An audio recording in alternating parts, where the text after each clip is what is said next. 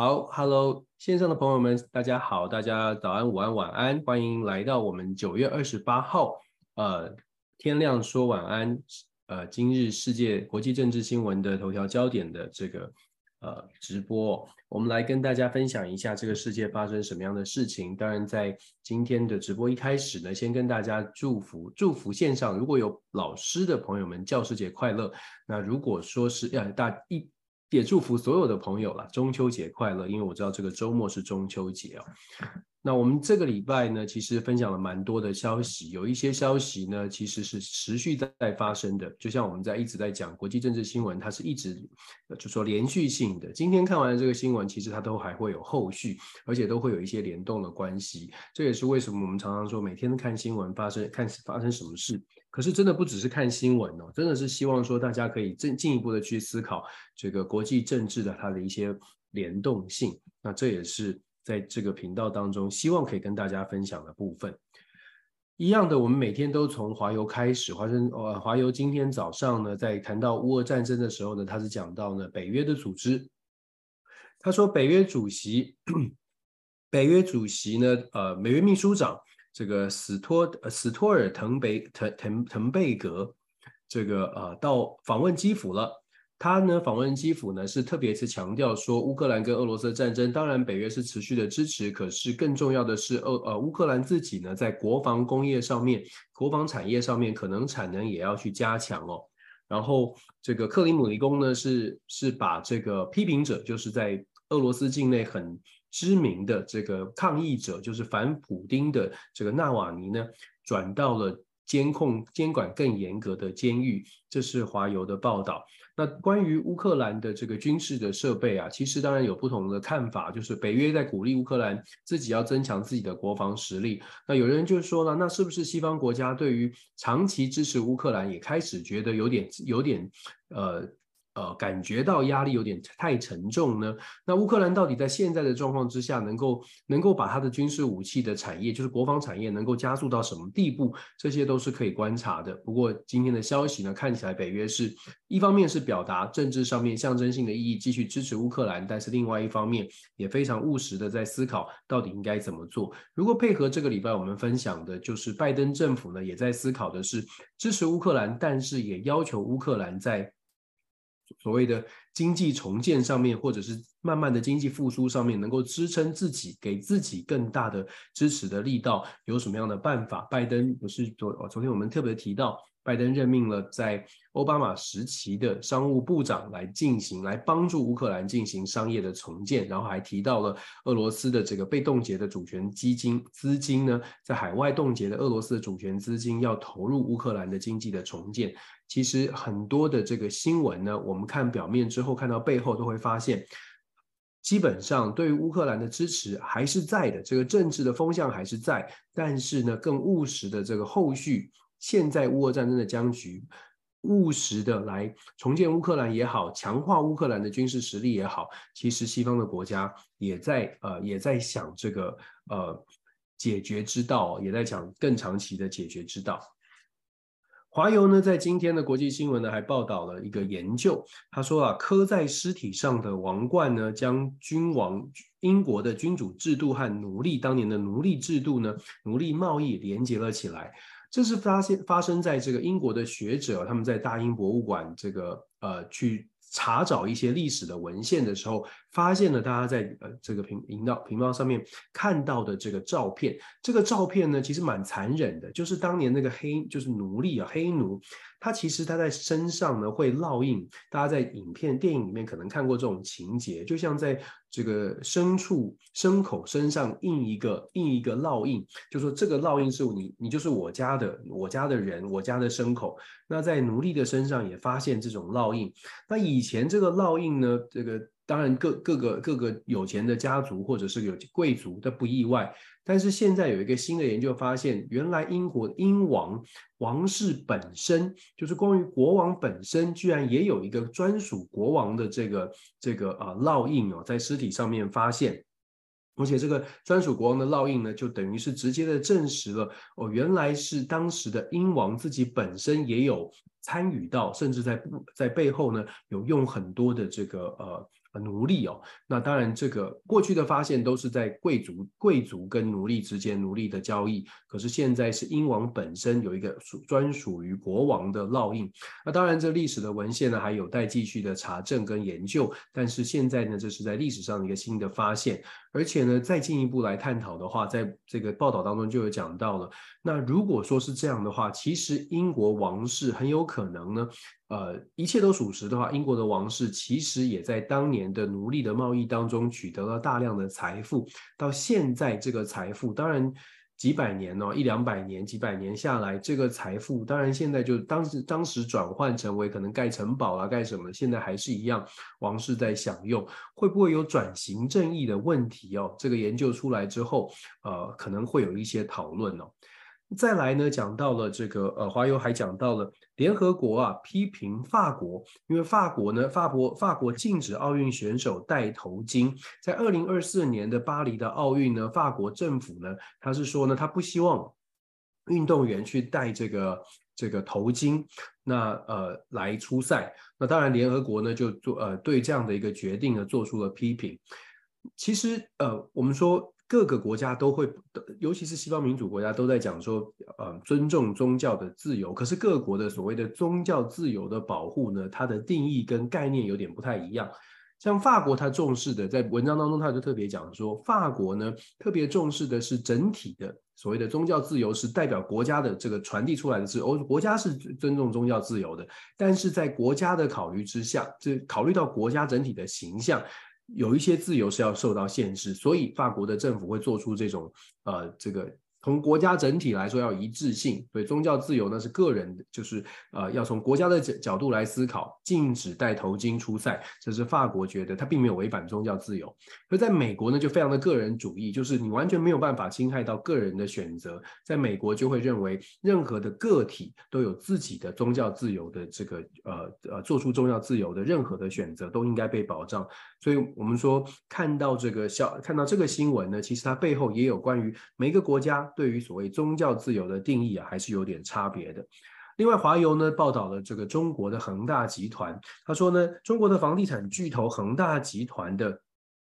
这个缓慢式的这个爆，就是爆爆料啊，就是不断的这个呃，可能被恒大集团的许家印现在感觉起来，现在是传传出来是被。被警方给这个调查，而且甚至是被羁押。那现在呢，到达一个关键的时刻，怎么样的关键时刻呢？就是传递出来的讯号。根据媒体的报道呢，对于恒大的调查，恒大当然它的财务危机哦，之前爆出来是高达三千三百亿美金，好像这个资金周转的问题。那这个财务危机对于中国的房地产市场来说，当然是一个非常负面的印象。而现在许家印就是他的负责人，又被调查。会让更多人觉得，哎，现在是不是就是从政府当局都不愿意去帮这个恒大集团背书，或者是政治政府当局可能也开始在清查这个呃恒大集团的这些状况？那对于信心上面是不是会有更大的打击？那这是华邮的华邮的报道。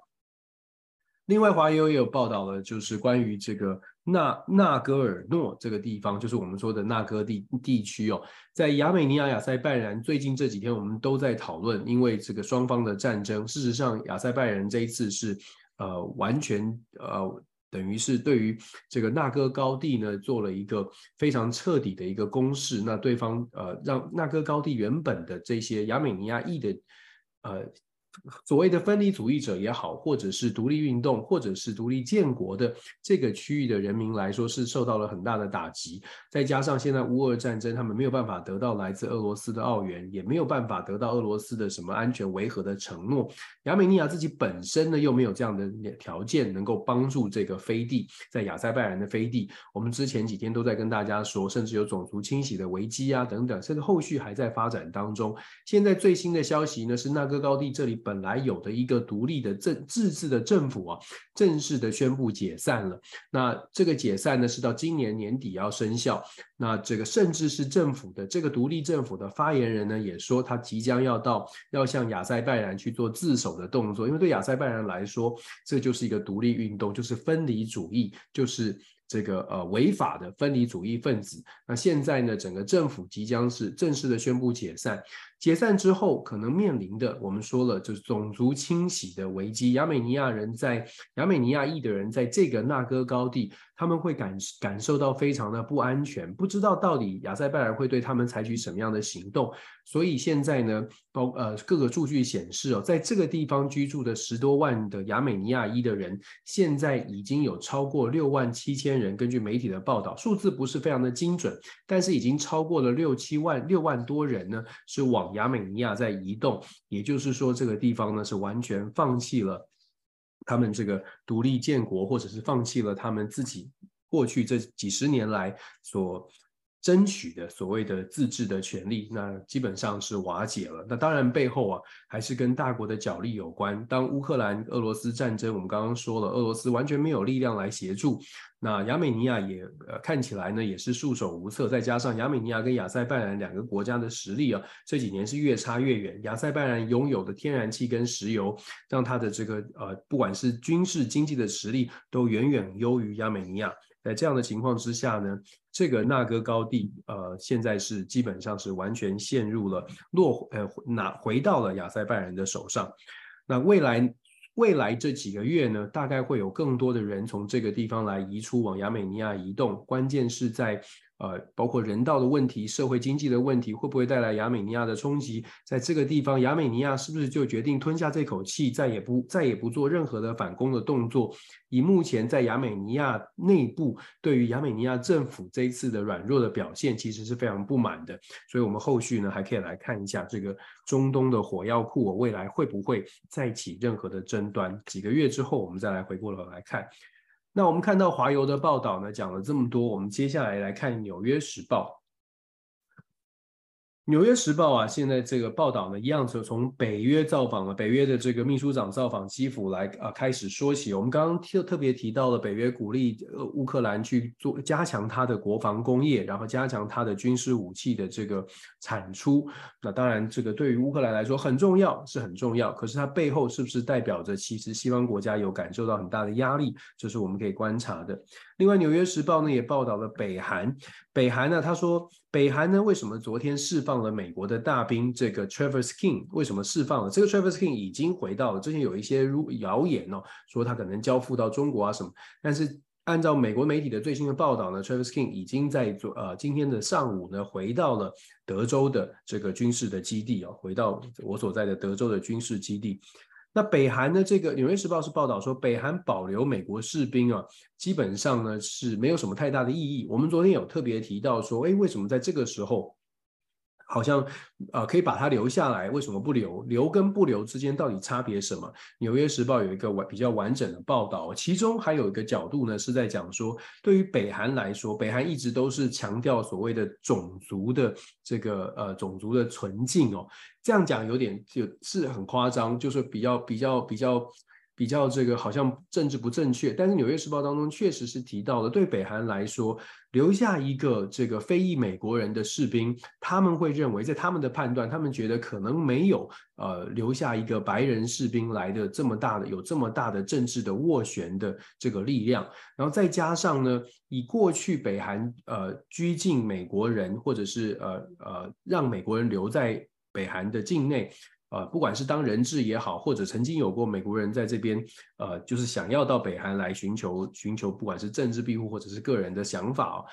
那北韩都会都后续都要照，都要照顾，都要某种程度来安置，或者是来来操作这个。这个人质，这个议题，这个人，那目前呢，从《纽约时报》的分析是说，为什么会把呃 Travis King 放释放呢？是因为北韩从种种的面向看起来呢，这个人质，这个人啊、呃，这个特例呢，看起来没有太大的操作空间。也不会换得什么东西，所以就早早的把它放，把早早的把它驱逐哦，呃，也不需要拿来当做什么样的筹码。这是《纽约时报》的一个背背后的分析。我们说过，《纽约时报》常常给的是比较呃细部的个体角度的这种故事性的分析，蛮蛮蛮蛮有趣的一个角度。另外，《纽约时报》呢也有也有也一样的在报道亚美尼亚亚塞拜然的问题，纳戈高地呢，它的这个呃。本来有的自治政府呢，已经正式的宣布解散了。他已经在当地执政啊，超过了三十年。目前看起来呢，不管是政府曾经在这个政府担任过官员的，还是呃这个现现任的官员，现在都面临了亚塞拜然的这个呃呃追捕，或者是呃可能要面临一些呃惩罚。不过现在看起来，这个政府是要解散的。再来呢，《纽约时报》也报道了。很有趣，他报道的日本，日本的 F1 的赛车手最近好像在日本呢掀起了一股旋风。他是说这个呃讲话不是很不是很得体的，呃，但是在网络上面风呃很很热很很受到欢迎的，变成一种狂热的追星风潮的这个日本的 F1 的赛车手。这个赛车手呢，中文翻叫角田裕毅，角田裕毅，他是在最近这几年窜红的一个日本的赛车手。那呃。这个故事呢，是在介绍说，哎，这个赛车手的崛起，然后引发了日本的民众的很大的关注，也很热情。虽然他的这个成绩在赛车场上的成绩呢，还没有达到可以掀起一种 sensation，一种掀起一种风潮的这个程度，但是呢，因为太久没有日本的赛车手啊，所日日本的一级赛方程式的赛车手，所以在日本呢，掀起了一股旋风。那这个角田预计到底会不会能不能够在赛车场上一级方程式的赛车场上大放异彩呢？我们祝福他，希望他一切顺利。在最新的一季一站的这个 F F1 的方程式赛车当中啊，他是拿下了第十二名，没有排到前十，拿下第十二名。他是他是从 F F 四的赛车，然后一直进阶进阶进阶到达 F 1的这个方程式的赛车的等级哦。那当然，他现在是呃日本的这个明星，在呃很多的日本日本日本的朋友可能很期待他在 F 1的这个赛车场上能够大放异彩，我们就祝福他。《纽约时报》另外也报道了关于全球的新闻部分，他也报道了这个呃，在中国湖南株洲出来的一个异议人士，他叫陈思明，因为他常年都在呃所谓的悼念六四的运动，而在中国遭到了一些政治上面的迫害。根据他自己的表示，那他现在呢，他待在目前人待在台湾。那《纽约时报》呢也特别对他做了一个报道，因为他目前人待在台湾，他希望。在台湾的期间呢，他呃提出要向想要向向美国跟加拿大提出政治庇护，他觉得台湾稍微是比较安全的。那现在对台湾的政府呢，就中华民国政府现在也陆委会的部分也有出来说明说，现在正在处理他这样的个案。那当然，陈思明的呼吁是说，希望台湾不要把他遣返回中国大陆哦，希望可以让他有机会可以呃在台湾短暂停留之后，就到美国跟加拿大。怎么样来处理这个事件呢？我觉得后续可以来关注。那当然，外国媒体已经看到了，当然呃，很显然的，政府也必须也可能要必须要更加的审慎来处理。怎么样在两岸关系这么紧绷的情况之下，不要这个呃，不要有这个呃呃错误的，不要释出错误的讯息。所谓的错误的讯息是指到底应该怎么样能够让目前的两岸关系可以维持这个稳定。不要再恶化，我想这是目前的政府呢一个很大的挑战了。那当然，在这个《纽约时报》的报道还报道很多世界不同的角落的消息哦，其中也有另外值得注意的是，包括了他们呃在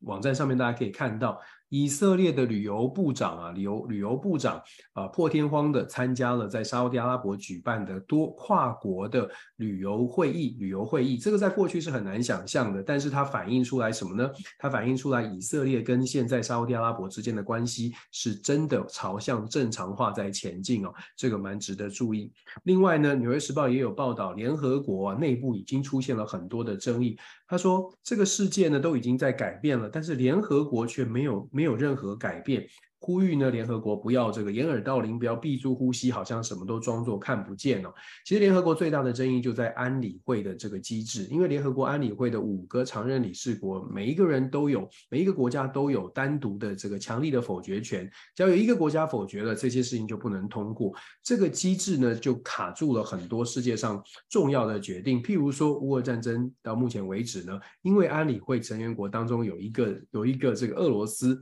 呃，基本上就已经造成了联合国很难对乌俄战争真的采取什么样的行动，因为理事常任理事国不会同不会同意哦。这种机制到底能不能改变？那当然这就是联合国的一个很大的挑战了，因为各国的利益真的不一样哦。那当然这个也某种程度削弱了，可能会削弱联合国在世界上的这个影响力。后续我们怎么来看？大家可以继续来观察。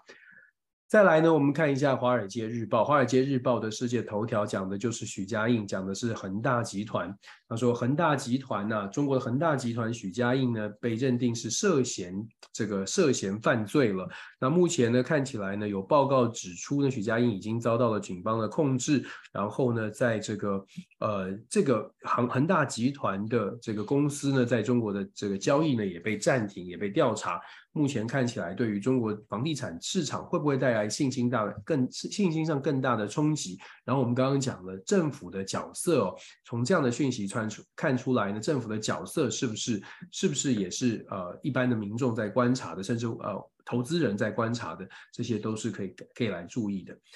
那这个《华尔街日报》呢，也讲到了这个，也以故事的方式呢来报道。他说：“我还活着，但是我感觉我已经死了。”他说他去访问《华尔街日报》，去访问了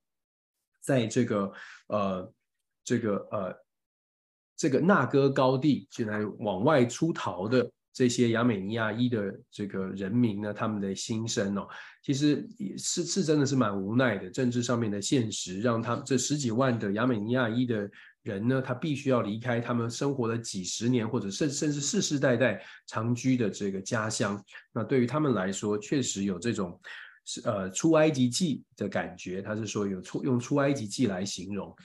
华尔街日报呢，另外也报道了台湾台关于台湾潜舰的这个消息啊、哦。昨天台湾的潜舰海鲲号正式的亮相了。那他是说呢，台湾推出了自制的潜舰，要因应来自中国大陆的威胁。这个海鲲号的关于海鲲号的报道呢，不止在《华尔街报日报》有报道，其实各家的主流媒体都有提到，关于两岸的局势是紧张的。那海鲲号呢，作为一个中呃台湾的自制的浅舰，有渴望可以达成某种的贺祖的力量。不过当然了，《华尔街日报》或者是包括彭博社呢，都有访问，像是在美国的智库学者，也有人提出来。一些建言哦，这个建言不见得是反对潜舰的打造这个自制的潜舰，但是这个建言都有提到，在有限的国防预算之下打造的这些潜舰，这些潜舰的效能是不是有到非常高的科技？然后除了潜舰之外，这些这个国防预算会不会排挤到？呃，所谓的不对称战略的其他小型武器的购买或者是建制，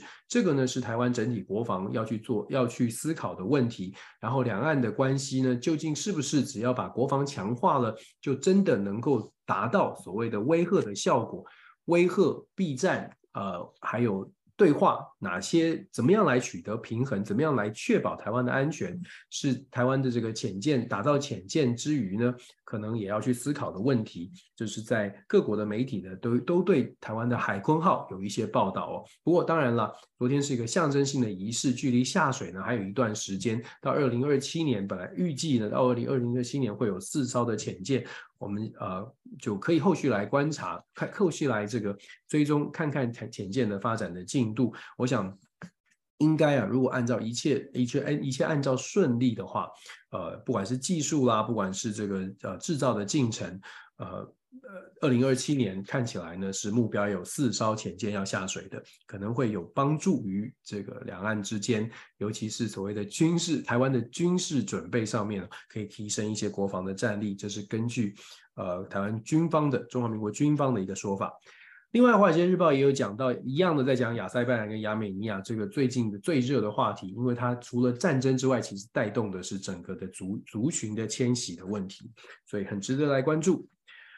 我们再来看这个彭博社，彭博社呢，一如往常的，他从这个虽然在讲世界政治，但是美国政治当然很重要，所以彭博社呢，他报道了这个最后一分钟的这个避免政府关门的协议有没有可能达成呢？彭博社是说不太可能，不太可能的原因啊，当然有政治角力的分析，它主要的原主要是在讲说美国的这个共和党跟民主党的争议啊，共和党的。这个众议院的议长麦卡锡，事实上是跟拜登总统有坐下来谈，大家要谈交易。麦卡锡提出的要求呢，是希望拜登减少公共开支，并且去重视边境的非法移民的问题，相当的严重。但是拜登呢，看起来这次没有要妥协，因为拜登已经看到了共和党的弱角。共和党的弱角，这个痛点在哪里呢？他对面对麦卡锡，他看见麦卡锡遇到的状况是：首先，如果政府关门了，政府其实还是拜民民主党认为政府关门了，基本的运作还能还能维持，而共和党也必须要面对政府关门，他们要负起的责任，因为众议院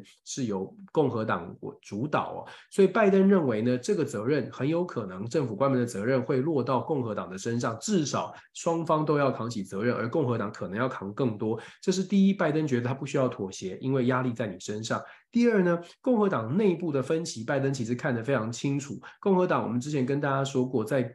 众议院呢，其实只保有的些微的领先，两百两百二十一席，比过半仅仅只多三席。对麦卡锡来说，怎么样 hold 住大家，能够完全的一票都不跑？其实已经很困难了，所以拜登眼看着麦卡锡背后有共和党的温和派跟极端派在拉扯，所以拜登不需要退让，他们他可以丢给麦卡锡，你自己去想办法，因为这是攸关你的议长宝座。拜登可以继续做总统，但是麦卡锡很有可能会被因为这件事情没有处理好而被拉下台，所以拜登把这个球丢回给麦卡锡去处置是非常合理的政治的盘算。那当然，这也是为什么彭博社会说最后一刻的这个呃这个协议呢，恐怕不容易达成，因为民主党觉得不需要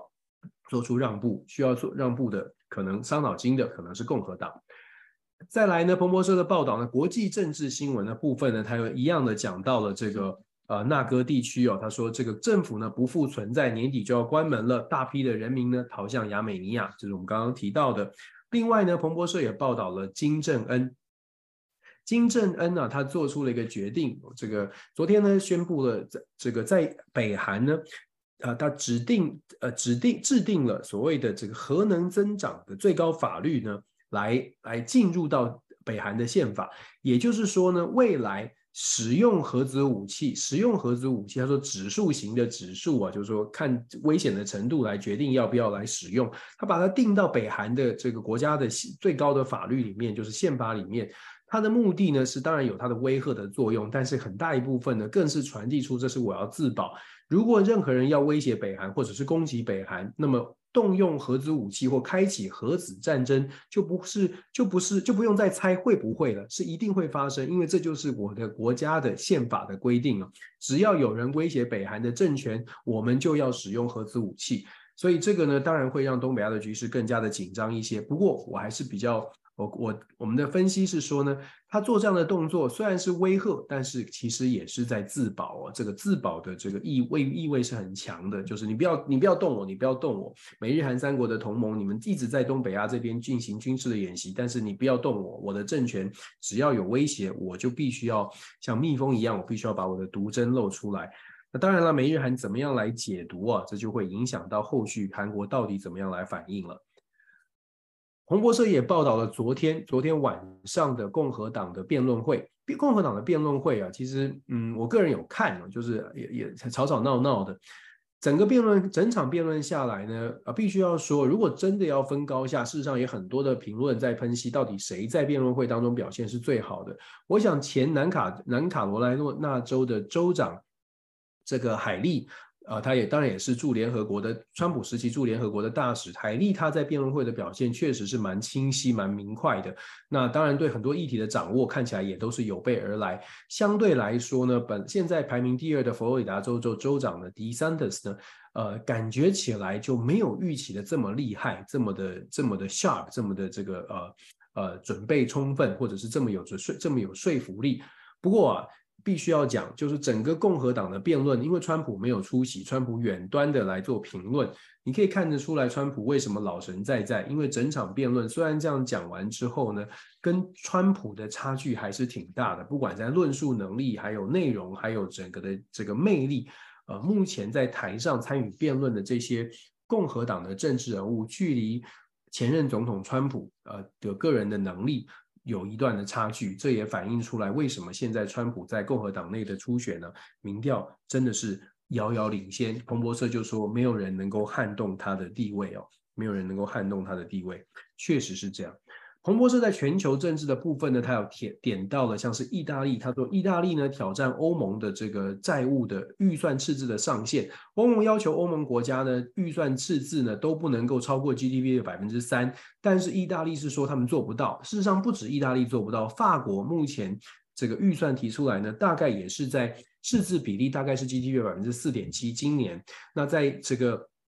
西班牙的部分呢，预算的赤字的比例是占 GDP 百分之四点一，所以意大利是说我做不到，我做不到这样的要求哦。那做不到这样的要求，会不会再到造成这个这个跟欧盟之间的呃关系生变？这个我们可以后续来看。另外呢，在彭博社的世界新闻的部分有谈到布吉纳法索，我们很少去，一样的，非洲总是在发生事情的时候才被关注。如果没有发生太大的事情，大家的这个焦点呢，恐怕不会在非洲。那彭博社注意到了一点呢，就是布吉纳法索的军政府最近这几天呢，才刚刚弥平了一个可能引发的这个军事政变哦。目前呢，就是我们前两天报道的，法国退出了西非这个撒哈拉沙漠地区，从尼日要撤军了。它某种程度反映出来，整个西非地区、整个非洲地区，它未来呢，在所谓的西方的影响力在消退，它让很多的恐怖组织或者让很多国内政局政情不稳的国家。有一些军事的领导人或者是组织的领导人，可能都会蠢蠢欲动，觉得，嗯，既然没有外部的势力，居然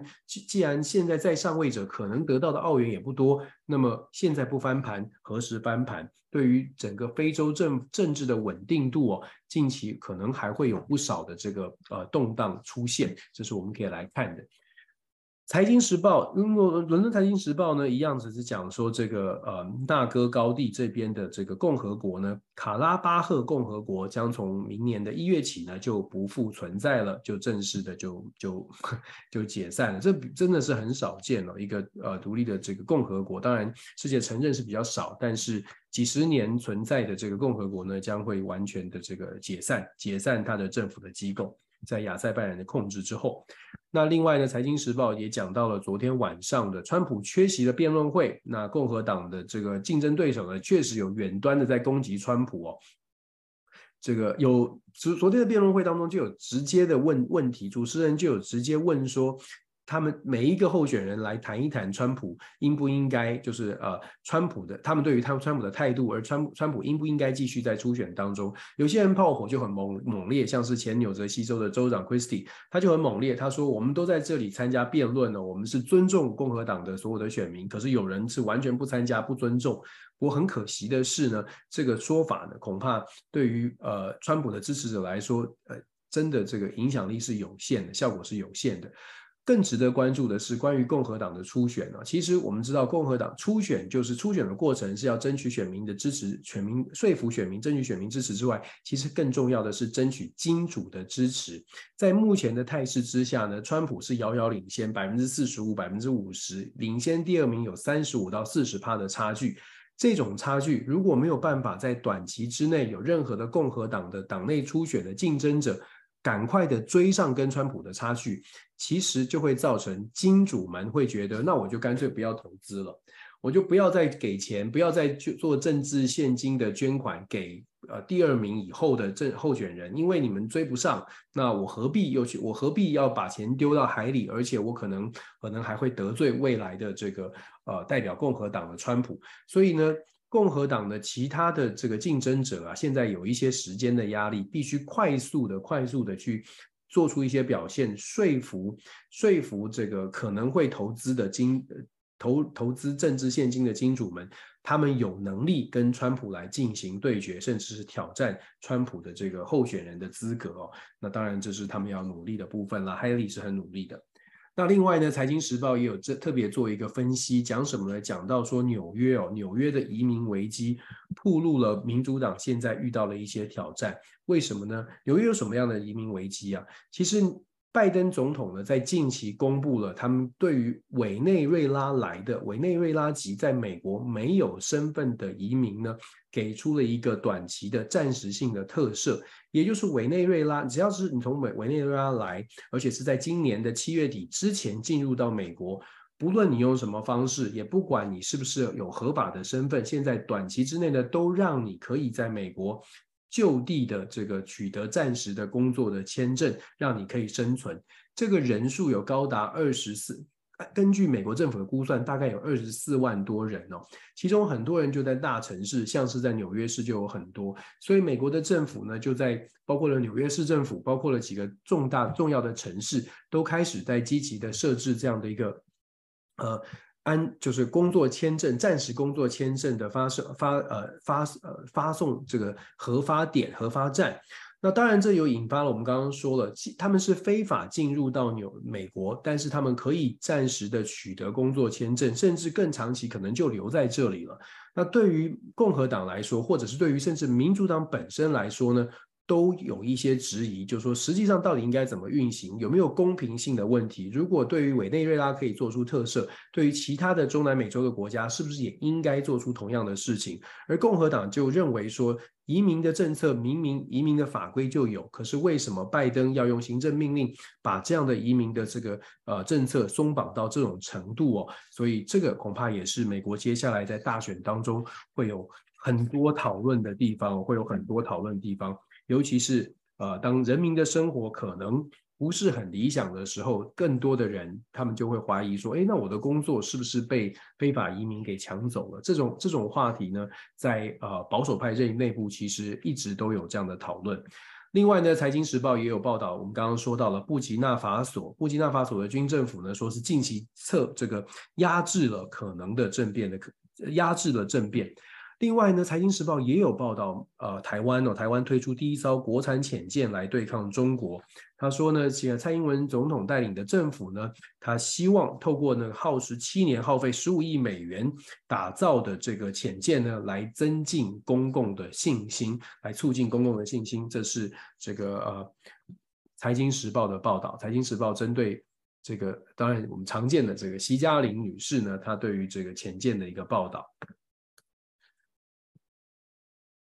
台湾打造潜舰，其实我们刚刚说了，其实很多的世界的主流的媒体都有都有在观察。主要的原因呢，其实不是因为潜舰科技多么的进步，而是因为现在的整个的中美的竞争跟台海的局势，确实是让大家很担心的。这一点呢，我想很多的朋友大概大概看国际新闻都已经可以感受得到。所以在台湾有这样的军事的消息，不管是两岸之间有什么样的军事演习，或者是台湾的国防如何的进步，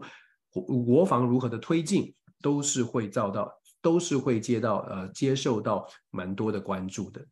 在日本经济新闻的部分呢，今天上午的这个国际新闻的部分，还是经经济新闻大概切入的点都是在经济的部分，但是经济政治的联动，还有经济跟国防的联动，像日本今天就谈到了美国的创投公司公司八 VC，它目前呢瞄准的是什么呢？瞄准的是日本的国防工业。我们说整个东北亚的局势，或者是美国的印太战略哦，它某种程度推升了对于国防的需求，包括了日本过日本过去，包括日本是这个所谓的这个呃安全宪法，就是日本的宪法本来是没有呃穷兵黩武的，不不希望有钱穷兵黩武的这个可能性。可是近期呢，因为印太战略，因为整个中国的崛起，因应中国的崛起，所以美日韩的同盟等等，再加上北韩的飞弹威胁。把国防的需求，尤其在岸田首相这个带领之下呢，这个国防的需求在提升。那国防需求提升呢，它背后其实有庞大的商机，就是国防需求，国防产业本来就是一个。很难介入的，门槛很高，很难进去。你的国防科技是很精密，而且是很机密的。这种产业呢，这个门槛很高。那你怎么样进入呢？就是跟政府去做对话，去做谈判。那现在看起来呢，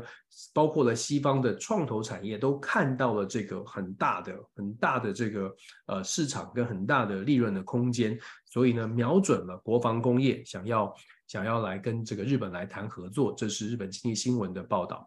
另外呢，也谈到了日本，日本指定了三十三个机场跟港口升级成为国防用途的港口啊。面对台海可能升级的这个危机呢，日本先新设置了三十三个，指定了三十三个这个机场跟港口呢，作为紧急应变的国防用途。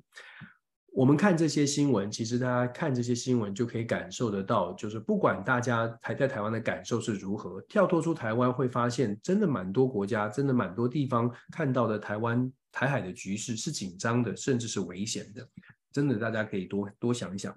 再来呢，我们来看到日本经济新闻呢，他也讲到了中国的电动车啊，看起来是触角往外伸。虽然欧盟国家有设置所谓的有要打算要调查是不是有过过分保护、有保护主义呃的成分哦，但是呢，中国的随着华为，他是说华为呢。加班加点，那中国的制造制造中国汽车电动车的制造商呢，看起来也把目标跟整个的这个触角呢，呃，投入到西方的国家，想要打入到西方的市场哦。这个是日本经济新闻的一个报道。另外，日本经济新闻呢也有报道，新加坡的生技公司啊，融资了，有新的融资，获得了一些支持，来自这个呃，获得由美国跟淡马锡。主权基金所支持的这个 A 轮投资，然后我们马上就看到日本经济新闻也报道了，台湾呢推出了首艘的国造潜舰，对这个海鲲号，这是日本经济新闻也有做这样的报道。半岛新闻，我们看到今天真的很多很多的这个媒体呢都在谈台湾的潜舰哦。半岛新闻，半岛新闻呢也在讲台湾第一艘自制潜舰海鲲号下水了。打算呢建造八艘潜艇，我们刚刚说二零二七年目标是四艘，然后有人说呢打算要建造，总共要建造八艘。当然也有美国的智库学者呢是建议，可能是需要十二到十六艘才能真正的保护台海的这个安全哦。不管怎么说，这个话题呢确实引起了很高的关注，认为台湾的这国防实力呢，呃，必须要快速的增加，主要的原因就是因为台海的紧张的局势。我们一直在强调的，就是说，呃，世界是很关注，目前呢，很多的国家都非常关注现在的两岸的话题以及台台海的紧张的局势。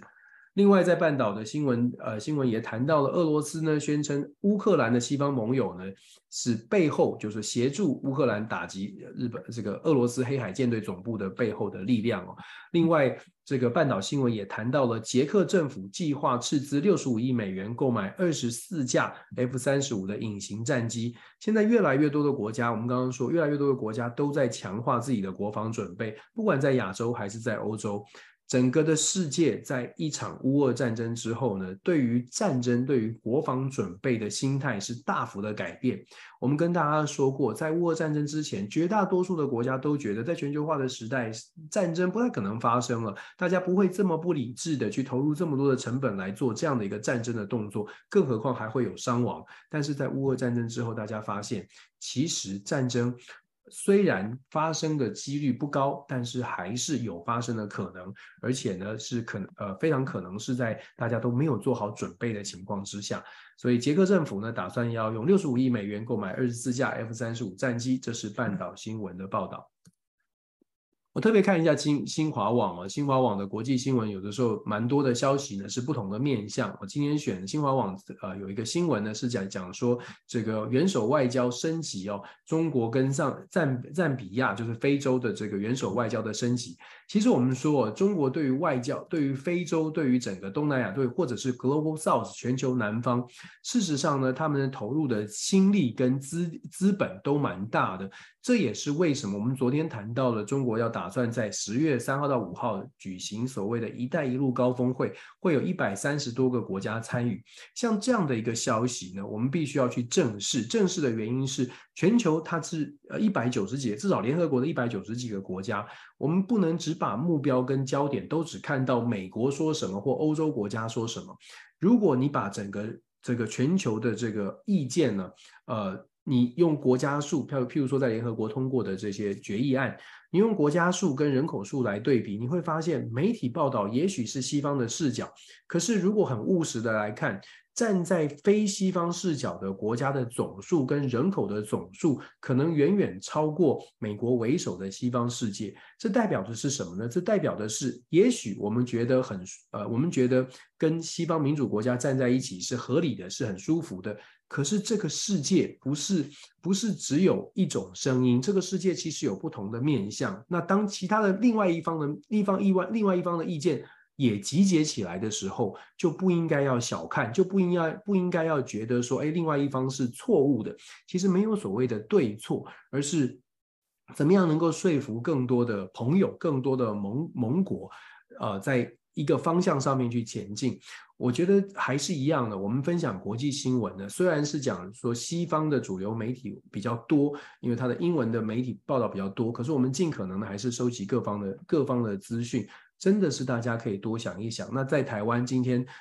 被热全球热议的话题之一呢，就有台湾的海鲲号。接下来我们要来看台湾的潜舰如何的发展，那是不是能够真正的呃扮演的是这个和平的角色？有潜舰不代表就是一定要作呃作为作战哦。有潜舰加强了国防的实力固然很好，可是呢，怎么样的避战才是真的把肌肉练强大的主要的主要的这个呃目标吧？如果肌肉练强大只是要打仗，只是要打架的话呢，其实也这这样的肌肉这样的练肌肉啊好像。好像也不太值得推广哦，就像我们去健身房去健身，你把肌肉练得很大，难道天难道肌肉练得很大是为了要去打架吗？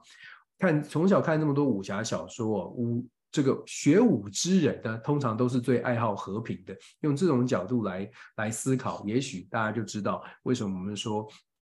这个强化国防的目标，其实还是要回归怎么样能够避免战争，怎么样能够来用沟通的方式来谈和平。当然了，这是我们的想法，跟大家分享哦。大家有不同的意见呢，都批欢迎，都可以接受这个批评指教。今天早上的国际政治新闻呢，九月二十八号的国际世界政治新闻的头条焦点呢，就跟大家分享到这边，还是一样。今天祝福大家。教师节快乐！同时，这个周末也是中秋节，也真的是祝福大家哦。中秋节月圆人团圆，希望大家都能够阖家平安。这个世界真的很乱，就是在这种乱局当中呢，怎么样稳定心情？有些朋友跟我说，劝我就是希望我这个尽力而为就好。我确实也是这样，我们心情上面也是尽力而为就好。能做的尽量做，那尽力而为之后呢，就听天听天尽人事，就要听天命。有些时有些时候啊，也不是说一个人两个人就能够改变很多的事情，我们